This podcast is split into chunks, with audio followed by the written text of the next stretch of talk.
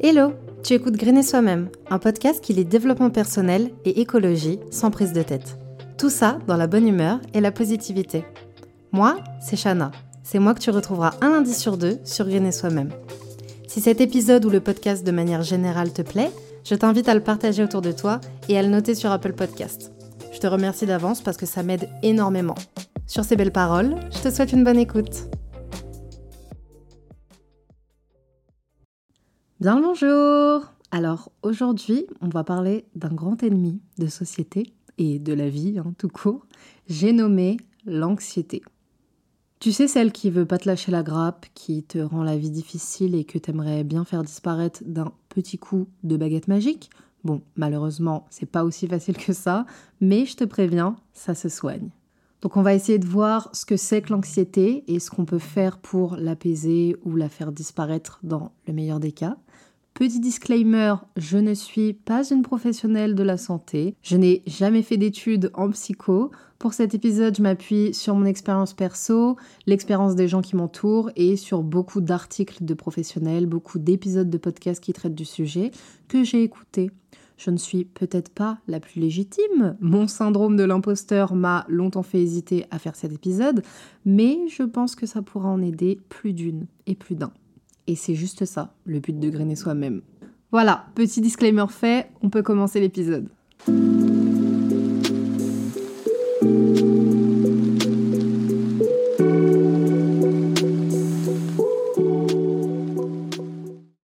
Déjà, si vous entendez des bruits de grognement à côté, c'est euh, un petit chien qui se prend pour je ne sais pas qui et qui s'énerve à chaque fois qu'il entend un bruit dans le couloir donc vous m'excuserez.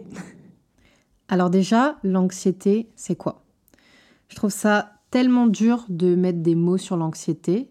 Euh, donc heureusement qu'il y a des professionnels pour le faire, parce que si ça avait été ma définition, je pense que ça aurait été une catastrophe.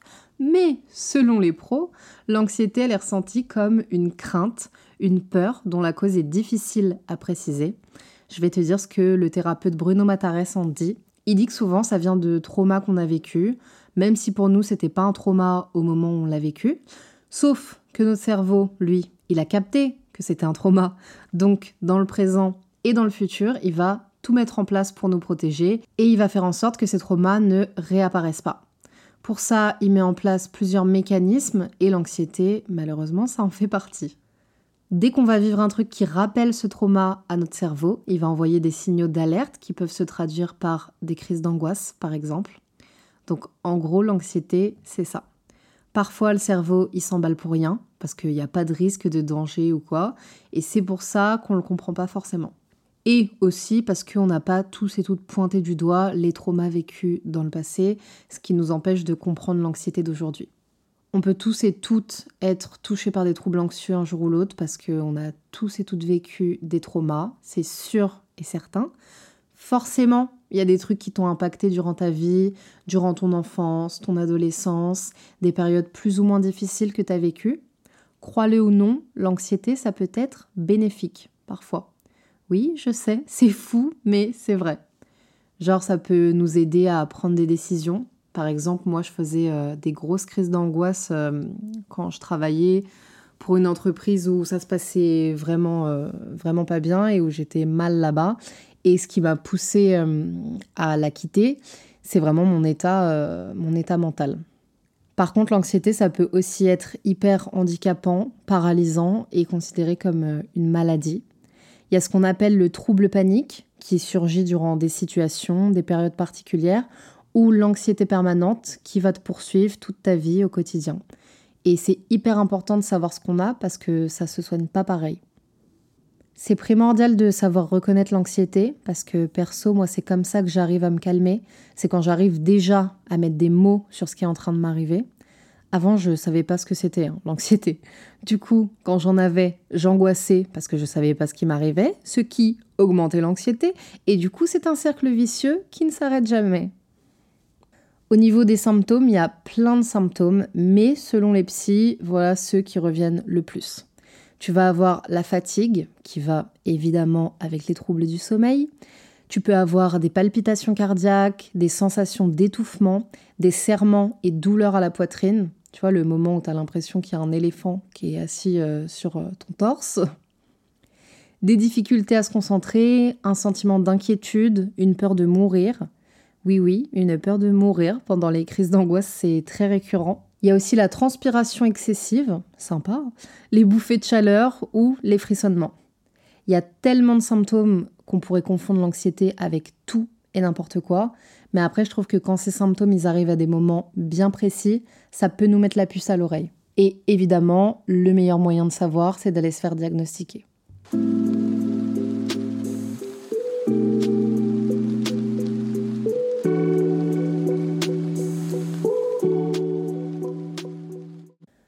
Moi, mon rapport à l'anxiété, euh, je dirais pas que je suis une meuf anxieuse dans sa vie en général. Je dirais plutôt que c'est par phase de vie. Moi, je m'identifie plus aux troubles paniques dans des moments bien particuliers de ma vie, quand il y a du changement, quand il y a du doute, quand il y a de la peur. Bon, après, je fais aussi des épisodes d'anxiété dans la vie de tous les jours, mais c'est quand même plus rare. Je fais pas énormément de grosses crises d'angoisse. Je touche du bois en disant ça parce que j'ai pas envie de me porter l'œil. Mais ce qui est fou, c'est que je me souviens de ma première crise d'angoisse. J'étais très jeune, je devais avoir 10 euh, ans à tout casser, mais ça m'a vraiment marqué. Je me sens que je me sentais étouffée, j'avais un gros poids sur ma poitrine, j'avais l'impression qu'on était en train de m'écraser. Et vu que je savais absolument pas identifier ce que c'était, je rappelle, j'ai 10 ans, donc ma seule priorité, c'est de ne pas faire mourir mes chiens virtuels sur Nintendogs. donc autant te dire qu'une crise d'angoisse, euh, j'en avais jamais entendu parler. Bref, j'ai paniqué de me sentir comme ça, sans comprendre. Du coup, j'avais le souffle coupé. Du coup, je me suis mise à pleurer, ce qui aggrave toute la situation, parce que euh, j'ai cru que j'allais mourir. Oui, j'ai cru que j'allais mourir. Donc je crois que c'était ma plus grosse crise d'angoisse. Et euh, dans mes souvenirs, j'en ai jamais refaite d'aussi grosse. Après, c'était un moment de ma vie où c'était un peu euh, la cata chez moi, donc avec du recul, je comprends bien mieux. Et depuis, j'ai refait des crises d'angoisse, mais que à des moments, euh, à des moments clés de ma vie. Quand j'étais bah, justement dans ce fameux taf là où ça se passait mal, où je me sentais pas bien, j'en faisais souvent. Quand j'y allais, j'avais une grosse boule au ventre dans le train, j'avais envie de vomir, j'avais envie de pleurer. Quand je rentrais, je me mettais au lit, j'avais la force de rien, ni de manger, ni même de me doucher, rien du tout. Ça te paralyse et tout ce que tu fais, c'est prier pour que ça passe au plus vite. J'ai souvent de l'angoisse aussi pendant mes SPM parce que dû aux hormones, je suis dans des états laisse tomber. Je pense à des trucs de merde et en fait c'est un cercle vicieux qui m'amène souvent à l'angoisse. Et un truc dont je parle rarement, voire jamais, c'est euh, l'anxiété sociale que j'ai développée ces dernières années. Enfin, je pense pas pouvoir appeler ça de l'anxiété sociale parce que quand j'entends les psys en parler, je me reconnais pas. Je suis plutôt sociable, plutôt extravertie, mais j'ai plein de symptômes de l'anxiété sociale. Comment ça se répercute chez moi Ça va être recevoir un message et ne pas réussir à y répondre tout de suite parce que j'ai pas l'énergie pour m'engager dans une conversation avec un autre humain. Même si c'est un message de merde, hein. genre juste un ça va ou un tu fais quoi ce soir, c'est ça passe pas. C'est relou parce que mes proches doivent penser que c'est parce que euh, je m'en tape de leur vie alors que pas du tout. En plus, j'anticipe le fait que ça va les saouler, que je réponde pas. Donc, je retarde encore plus le moment de réponse. Et c'est encore pire parce que je peux, du coup, ne jamais répondre. Je sors de moins en moins de chez moi. J'ai horreur d'inviter des gens chez moi parce que ça m'angoisse. Est-ce qu'ils vont être de bonne humeur? Est-ce qu'ils vont passer un bon moment? Est-ce que j'ai l'énergie pour eux? Est-ce que j'ai des choses à raconter? Avant, j'étais hyper en panique dès qu'il fallait passer des coups de fil, dès qu'il fallait aller parler aux gens. Ça va mieux maintenant, mais si je peux passer par mail ou par message, euh, ça m'arrange. Ça m'arrange bien, parce que c'est encore un truc qui m'angoisse un petit peu. Mais j'ai fait un, gros taf déjà sur moi-même par rapport à ça. Pareil, quand je sors trop pendant une semaine, je suis obligée, la semaine d'après, de rester chez moi pour recharger mes batteries. Et je n'ai pas le choix. Le dernier gros épisode de trouble anxieux que j'ai eu, c'était pendant le mois de mars et avril. Il y a eu du changement dans ma vie, dont un déménagement qui n'a pas été euh, hyper positif parce que j'étais vraiment plus bien dans mon ancien appart et ça me prenait, euh, bah, ça me prenait vraiment la tête. Sauf qu'au début, je me suis dit, bon, Ça va pas, mais quand tu auras déménagé, tout ira mieux. Au final, pas du tout. Que nenni Ça a continué encore un mois et je n'en pouvais plus. Tu sais, quand t'es mal, mais que tu sais pas pourquoi. Du coup, tu te retournes toutes les situations dans tous les sens pour trouver le fin fond du problème, mais il n'y a rien qui y fait. Du coup, tu es épuisé, tu dors mal, donc encore plus épuisé, t'as pas la force pour avoir une bonne hygiène de vie, donc ça n'aide pas.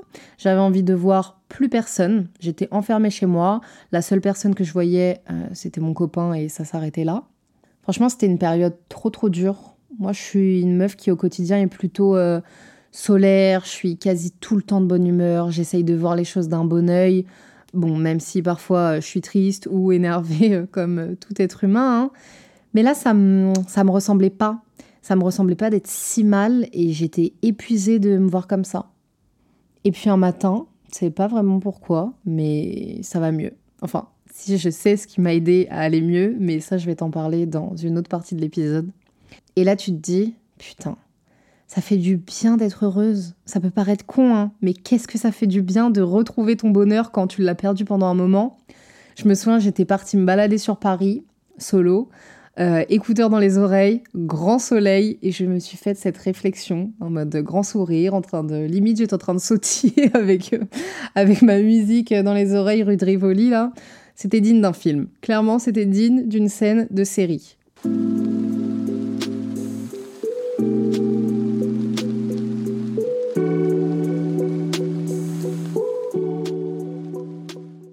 Avant de te dire comment on peut faire pour soigner son anxiété, pour l'apaiser ou pour la réduire, je voulais t'expliquer pourquoi c'est pas bon pour la santé.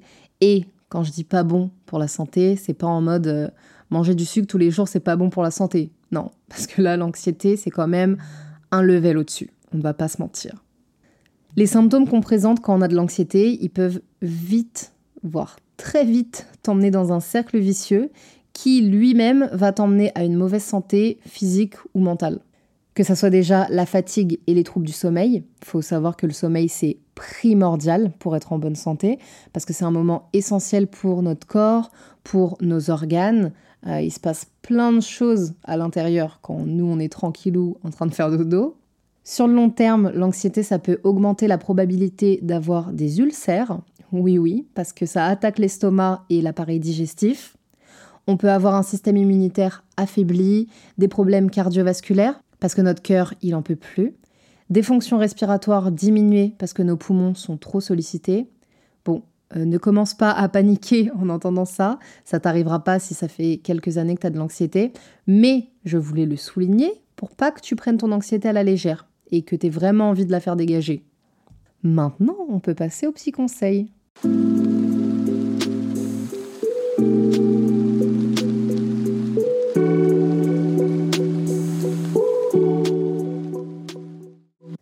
Je pense qu'on a tous et toutes nos trucs pour se calmer durant des phases d'anxiété. Je suis pas psy, pas professionnelle. Moi, je te donne juste les petits tips qui marchent pour moi. Pour moi, le truc le plus efficace, déjà, c'est de traiter le truc avant qu'il arrive. C'est de prévenir l'anxiété. Malheureusement, c'est pas toujours possible. Donc, quand elle est là, moi, je commence par l'identifier. First step, comprendre que c'est de l'anxiété. En fonction des symptômes que tu as, en fonction de la situation dans laquelle tu es, faut savoir capter que bah elle est là, c'est elle qui vient d'arriver. Ensuite, autre step très important, ne pas la contrer. Toutes les fois où je me suis mise la pression pour vite vite vite qu'elle parte, c'est devenu pire. Alors je sais que c'est pas agréable, mais je t'assure que c'est mieux de la laisser monter pour pas l'aggraver. Donc juste accepte que là tout de suite maintenant, elle a décidé de pointer le bout de son nez. Je sais, on ne l'a pas sonné, personne ne lui a demandé à venir. Mais dis-toi que c'est pas éternel, qu'elle va repartir, que tu vas pas en mourir, mais que là, elle est là. Donc on va faire avec. Si tu peux essayer même de comprendre qu'est-ce qui l'a fait venir, c'est encore mieux. Vraiment là, c'est cerise sur le gâteau. Est-ce qu'il y a quelque chose qui la trigger, un truc lié avec un trauma que tu aurais pu avoir, euh, de quoi ton corps il essaye de te protéger, là tout de suite maintenant? Qu'est-ce qu'il pourrait voir comme un danger? Bon, si tu n'y arrives pas, euh, c'est pas grave du tout. Hein. Le but, c'est pas de t'angoisser encore plus parce que tu trouves pas pourquoi t'angoisses. Lâche prise. Il y a plusieurs techniques de respiration qui font bien redescendre ou du moins qui calment.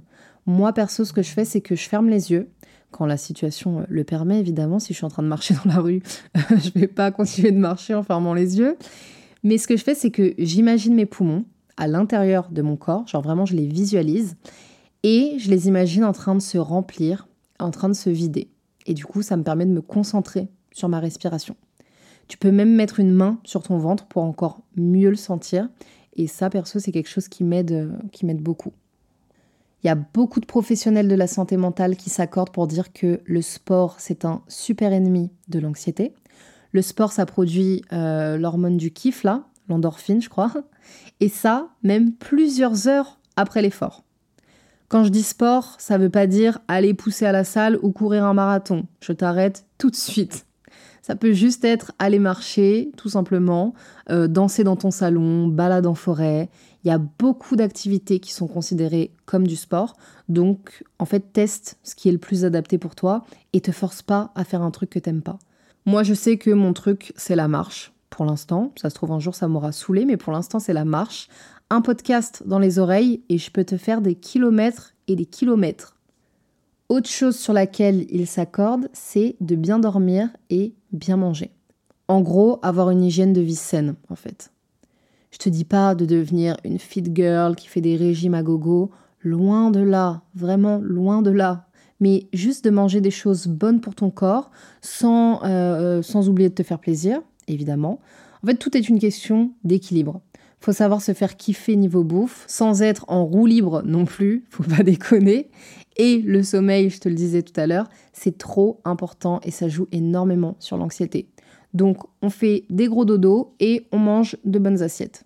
Un truc qui me calme aussi, pas toujours, j'avoue, quand c'est trop fort, mais qui m'a beaucoup aidé, c'est l'huile de CBD. Alors c'est un petit investissement, mais euh, ça a eu de vrais effets sur moi et ma santé mentale.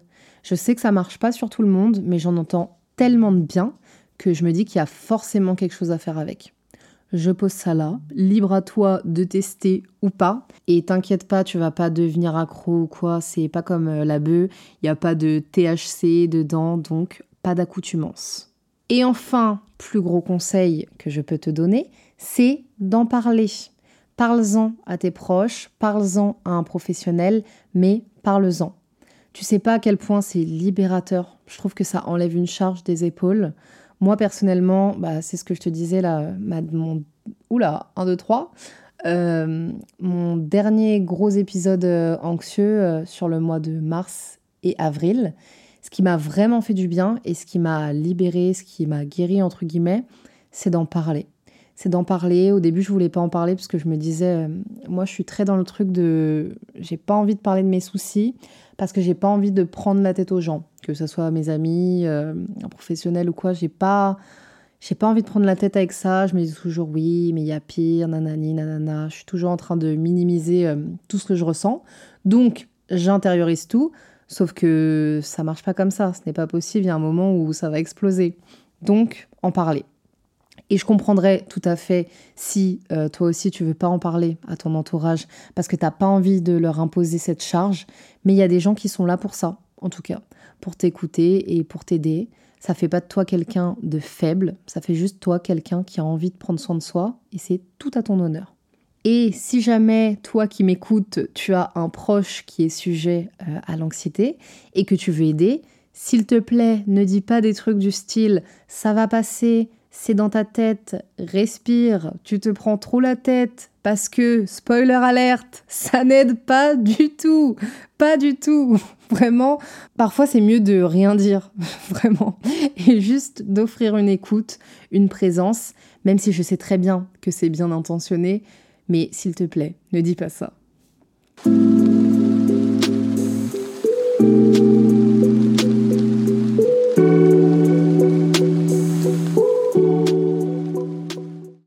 Sur Insta, je vous avais mis euh, une boîte à questions pour cet épisode. D'ailleurs, si tu ne me suis pas sur Insta, je ne sais pas ce que tu attends. Rejoins-moi. Comme ça, tu pourras me poser tes questions pour le prochain épisode. Et du coup, c'est le moment de répondre aux questions. Alors, on m'a demandé, peut-on être anxieux, anxieuse, sans le savoir et avoir des vieux trucs en somatisation? Alors, de ce que j'ai lu et écouté sur le sujet, oui, carrément même. J'écoutais un psy qui disait qu'il y avait énormément de patients atteints d'anxiété qui venaient le voir et qui n'étaient pas au courant que c'était de l'anxiété, mais qui parlaient juste de comment leur corps y réagissait bizarrement, entre énormes guillemets, dans différentes situations de vie. Ah oui, parce que du coup, euh, somatisation, je pense que c'est pas clair pour tout le monde. C'était pas clair euh, pour moi non plus avant de faire mes recherches sur le sujet, je te rassure. L'action de somatiser, c'est-à-dire d'être victime de troubles physiques qui sont directement liés à des troubles d'ordre psychologique qui en découlent. En gros, il y a quelque chose qui va pas dans ta tête et du coup ton corps il t'envoie un peu comme des signaux d'alerte quoi. Donc oui, carrément possible. Comment faire pour que ça n'impacte pas notre entourage? Alors ça, c'est une grande question à laquelle euh, je ne sais pas si je saurais répondre. Je dirais peut-être en en parlant avec eux, en leur parlant de ton anxiété, de comment elle se manifeste, et que c'est pour ça que parfois euh, tu réagis comme ci ou comme ça. Pour moi, la clé de tout, c'est la communication. C'est expliquer à la personne en face le pourquoi du comment, parce que une fois que c'est clair, c'est impossible que ton entourage prenne ça personnellement, puisqu'ils auront les tenants et les aboutissants de la situation. Après, je comprendrais si tu te sens pas d'en parler, si tu as peur qu'il y ait une incompréhension de leur côté, mais normalement, si tu es entouré de personnes bienveillantes, ce que j'espère fortement, ça devrait aller. Et au pire, si tu as des réactions de merde autour de toi, bah ça fera un peu de tri. Partira-t-elle un jour ou restera-t-elle ma colocataire de corps et d'esprit à vie? Bonne nouvelle, l'anxiété, ça se soigne. L'angoisse, ça se soigne aussi. Mais pour ça, faut faire la démarche d'aller voir quelqu'un, de se faire aider. Tu sais, on a tendance à croire qu'on peut tout gérer, qu'on va régler ça solo, qu'on se connaît mieux que personne, donc ça sert à rien d'aller voir une psy, elle va nous apporter quoi? J'ai retenu une phrase de euh, Camille Aumont euh, qui a le compte Je m'en bats clito. Et dans un podcast, elle a dit que sa psy lui avait dit que pour gagner une course de natation, il fallait un nageur, certes, mais il fallait aussi un coach. Parce que quand on est dans l'eau, on voit pas tout. Et cette phrase, elle m'a grave fait tilt. Donc, pour répondre à ta question, tu peux carrément virer ta colocataire. Il suffit juste quand je dis juste, on s'entend, hein, je sais que c'est un pas de géant, mais il suffit juste de soigner la cause de l'arrivée de cette coloc qui est euh, plutôt très relou. Alors j'ai euh, une autre question, enfin qui est pas trop une question, mais c'était le stress des études et de se retrouver dans un appartement pour bosser H24. Alors le stress des études, je comprends tellement. Ça fera un an au mois de septembre que j'ai arrêté les études et c'était la meilleure décision. Je ne veux pas te dire de quitter tes études, hein, pas du tout. Mais si tu as beaucoup de stress lié à ça, peut-être que tu devrais te demander si tu es vraiment dans le bon cursus, si tes études t'épanouissent, si ça t'intéresse sincèrement. Euh, je sais pas, est-ce que tu les fais pour les bonnes raisons? Parce que ça t'anime Et si jamais tu te rends compte que non, c'est pas ça que tu dois faire, sache que ce n'est jamais trop tard pour changer de cursus.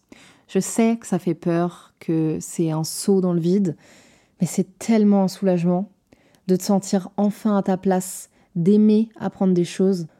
Tu peux pas faire des études que t'aimes pas pour finir dans un taf que t'aimes pas et être en dépression toute ta vie. C'est pas ça le but. Alors oui, désolé, c'est un peu déprimant, mais c'est la vérité. À moins que les études que tu sois en train de faire, c'est relou, mais ça va te mener au job de tes rêves. Dans ces cas-là, visualise le bout du tunnel, on va dire, et rappelle-toi bien de l'objectif, et je pense que ça pourra t'aider déjà. Maintenant, pour la partie se retrouver dans un appartement pour bosser H24. Euh, allô, ça va pas la tête là? Alors, ok, tu peux te faire des grosses sessions de taf si tu as des examens ou que sais-je, mais euh, pense à prendre des pauses. C'est primordial. Déjà pour ta santé, mentale et physique, et même question apprentissage. Pour que ton cerveau y retienne bien euh, tout comme il faut et qu'il fasse pas une surcharge, il faut t'accorder des moments de non-travail. En tout cas, je t'envoie toute ma force, tout mon courage et je suis sûre que ça va bien se passer pour toi. Ensuite, j'avais une autre question qui était le rapport à la procrastination. Genre, tu fais pas parce que tu as peur et au moins tu fais, au plus tu as de l'anxiété. Combien de fois ça m'est arrivé de me retrouver dans des cercles vicieux de j'arrive à rien faire parce que la tâche en question m'angoisse, et du coup, je fais rien, et du coup, j'angoisse encore plus. Déjà, premièrement, demande-toi si c'est une tâche que tu es obligé de faire.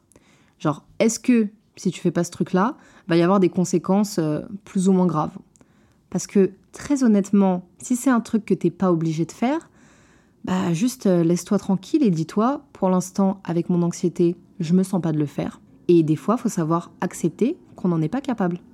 Deuxième option, n'hésite pas à demander de l'aide. Genre si c'est pour un devoir, euh, des papiers administratifs à remplir, des choses où quelqu'un peut t'aider, appelle au secours. Ça fait pas de toi une incompétente ou quoi que ce soit, c'est juste que parfois un petit coup de pouce euh, n'est pas de refus. Troisième option, t'arraches le pansement d'un coup sec. Ouais, je sais, ce n'est pas ouf comme option, mais pour l'avoir déjà fait, ça marche plutôt bien. En fait, tu te laisses pas le choix, tu te forces. Euh, moi, j'ai souvent, même trop souvent, pris cette option parce que je déteste demander de l'aide, mais ça, c'est un truc qu'il faudrait que je règle avec un professionnel, chose que je repousse parce que j'ai peur d'être confrontée à tout ça, mais ça, c'est un autre sujet. En tout cas, toutes les fois où je l'ai fait, où je me suis pas laissé le choix, bah bizarrement après je me sentais hyper bien. Toute mon angoisse, elle s'est évaporée parce que souvent euh, l'angoisse, c'est des peurs irrationnelles. Et donc, quand tu te confrontes au truc qui t'angoissait, tu te dis Ah bah c'est juste ça Mais je suis pas morte du tout en fait. J'ai réussi à le faire en fait. Dernière question, est-ce que tu pourrais donner des tips pour les crises d'angoisse? Alors, je pourrais te donner plein de conseils du genre concentre-toi sur ta respiration, prends du CBD, fais du sport. Certes, c'est des trucs qui vont te calmer sur le moment, mais honnêtement, je pense que les crises d'angoisse, faut les soigner. Quand je dis faut les soigner, c'est-à-dire qu'il faut traiter le pourquoi. Pourquoi je fais des crises d'angoisse? Parce que le but, c'est quand même qu'elles se barrent à un moment ou un autre. Et pour trouver le pourquoi du comment, il faut aller voir un ou une professionnelle, comme une psy. Là, je vais te dire un truc très vrai, que je n'arrive pas à m'appliquer encore, mais qui est très très vrai quand même. Fais passer ta santé mentale et physique avant tout le reste. Je sais que ça coûte cher, mais je pense qu'investir sur nous-mêmes et sur notre bien-être, c'est le plus beau cadeau qu'on puisse se faire. Et voilà, on arrive déjà à la fin de cet épisode. S'il t'a plu, tu peux laisser un avis ou venir directement dans mes DM Insta pour me le dire. Pour ne pas louper les nouveaux épisodes, n'oublie pas de t'abonner sur ta plateforme d'écoute.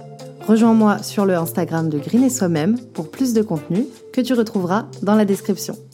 On se retrouve là-bas et en attendant, je te fais plein de bisous.